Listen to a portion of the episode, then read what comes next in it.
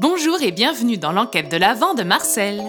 Pensez à bien suivre les épisodes dans l'ordre et depuis le début pour profiter pleinement de cette aventure. Je vous laisse tout de suite découvrir ce que cache la 21e case de ce calendrier de l'Avent un peu spécial. Bonne écoute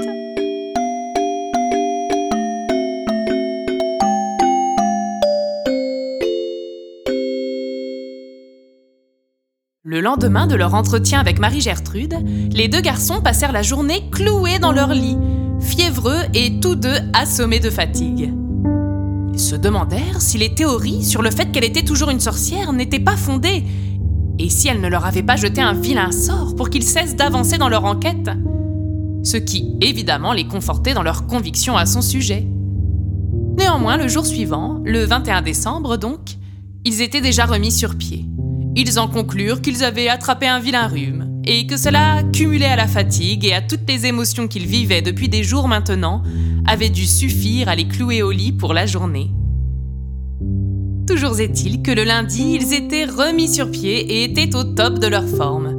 Je vous passe les détails quant au petit déjeuner pantagruélique qu'ils avalèrent et vous conduis immédiatement à la discussion qu'ils eurent ensuite alors qu'ils entamaient une petite promenade digestive dans les allées enneigées du domaine. Ils s'interrogeaient à nouveau à propos de Gédéon et de son attitude surprenante. Ils ne parvenaient pas à comprendre pourquoi il était si tendu au sujet de la fenêtre. Tu as raison, Auguste, ça n'est pas logique. D'autant que, comme il nous l'a fait remarquer à plusieurs reprises, quoi qu'il arrive, il n'a pas pu entrer dans la pièce, qui était fermée à double clé. Seul, il n'est pas capable de l'ouvrir, cette porte. Léon Je crois que... Oh non, c'est complètement fou Redis ce que tu viens de dire. Euh, Gédéon ne peut pas ouvrir la porte de la chambre du Père Noël. Non, non, non, Léon. Ça n'est pas ce que tu viens de dire. Essaye de retrouver les termes exacts. Ah, je crois que je suis sur une bonne piste. Eh bien, il n'est pas capable de l'ouvrir, cette porte. Euh, seul, il n'est pas capable de l'ouvrir. Mais où veux-tu en venir? Que se passe-t-il dans ton cerveau? Attends, Léon, attends. Euh, euh, c'est là. C'est sur le point de venir, je le sens. C'est... Oh Nom d'un petit bonhomme pain d'épices. Souviens-toi, notre entretien avec Rudolf. Qu'a-t-il dit à propos de la porte? Eh bien, lui non plus ne peut pas l'ouvrir. Mais encore?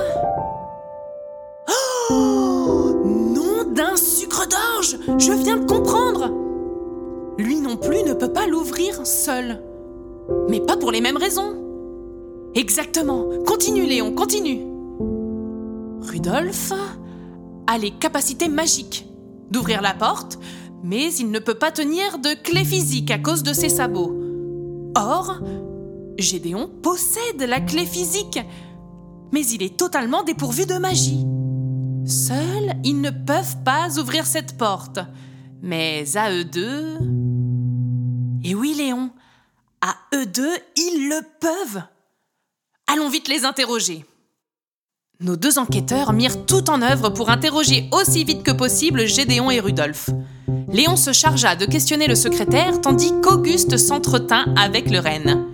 Je vous épargnerai la transcription des deux interrogatoires, tant les réponses des deux suspects étaient absolument similaires. Enfin, leurs réponses lorsqu'ils furent en capacité d'en donner une fois passée la surprise d'avoir vu leur secret dévoilé par les jeunes garçons. Oui, bon, d'accord, j'avoue tout. Vous avez raison, Léon. Rudolf et moi nous sommes bien introduits dans la chambre du Père Noël, mais uniquement dans l'idée de le protéger.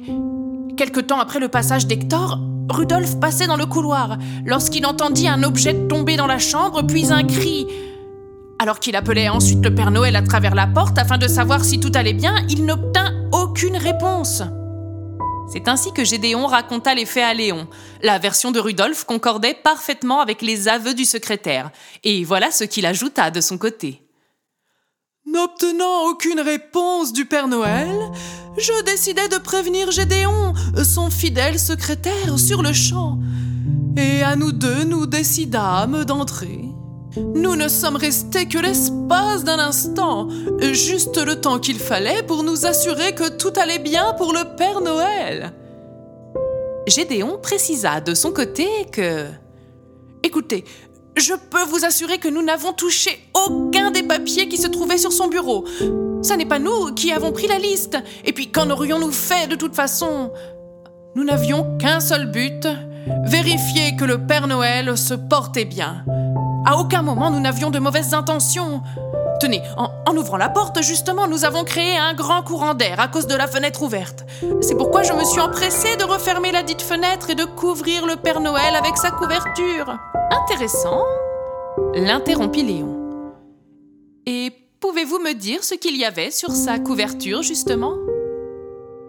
Sur sa couverture? Rien du tout. Il n'y avait rien puisque j'ai pu la remettre sur ses épaules sans rien avoir à déplacer. J'en suis absolument sûr et certain. Très bien, Gédéon, je vous remercie. Pour Léon, et quelques secondes plus tard, lorsqu'il fit le compte-rendu de son entretien avec Gédéon, pour Auguste également, la dernière phrase que venait de prononcer le secrétaire finissait d'accabler Marie-Gertrude. En effet, tous les autres suspects, elle y compris, avaient assuré avoir vu la liste sur le lit. Or, Gédéon et Rudolphe, qui sont ceux à avoir vu la chambre du Père Noël tout de suite après le passage de la druidesse, n'ont rien vu sur le lit.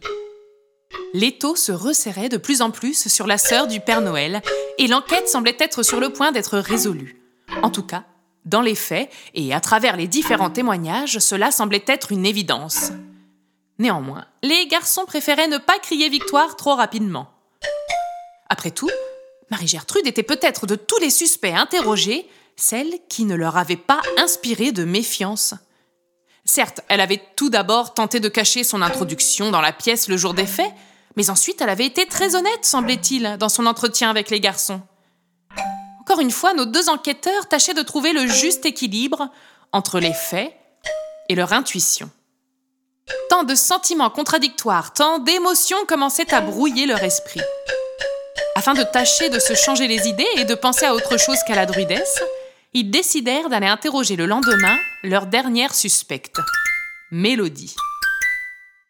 Souvenez-vous les enfants, comme la jeune lutine avait surpris Léon et Auguste en leur disant qu'elle était prête à tout pour parvenir à ses fins et remplacer un jour le Père Noël dans sa tournée.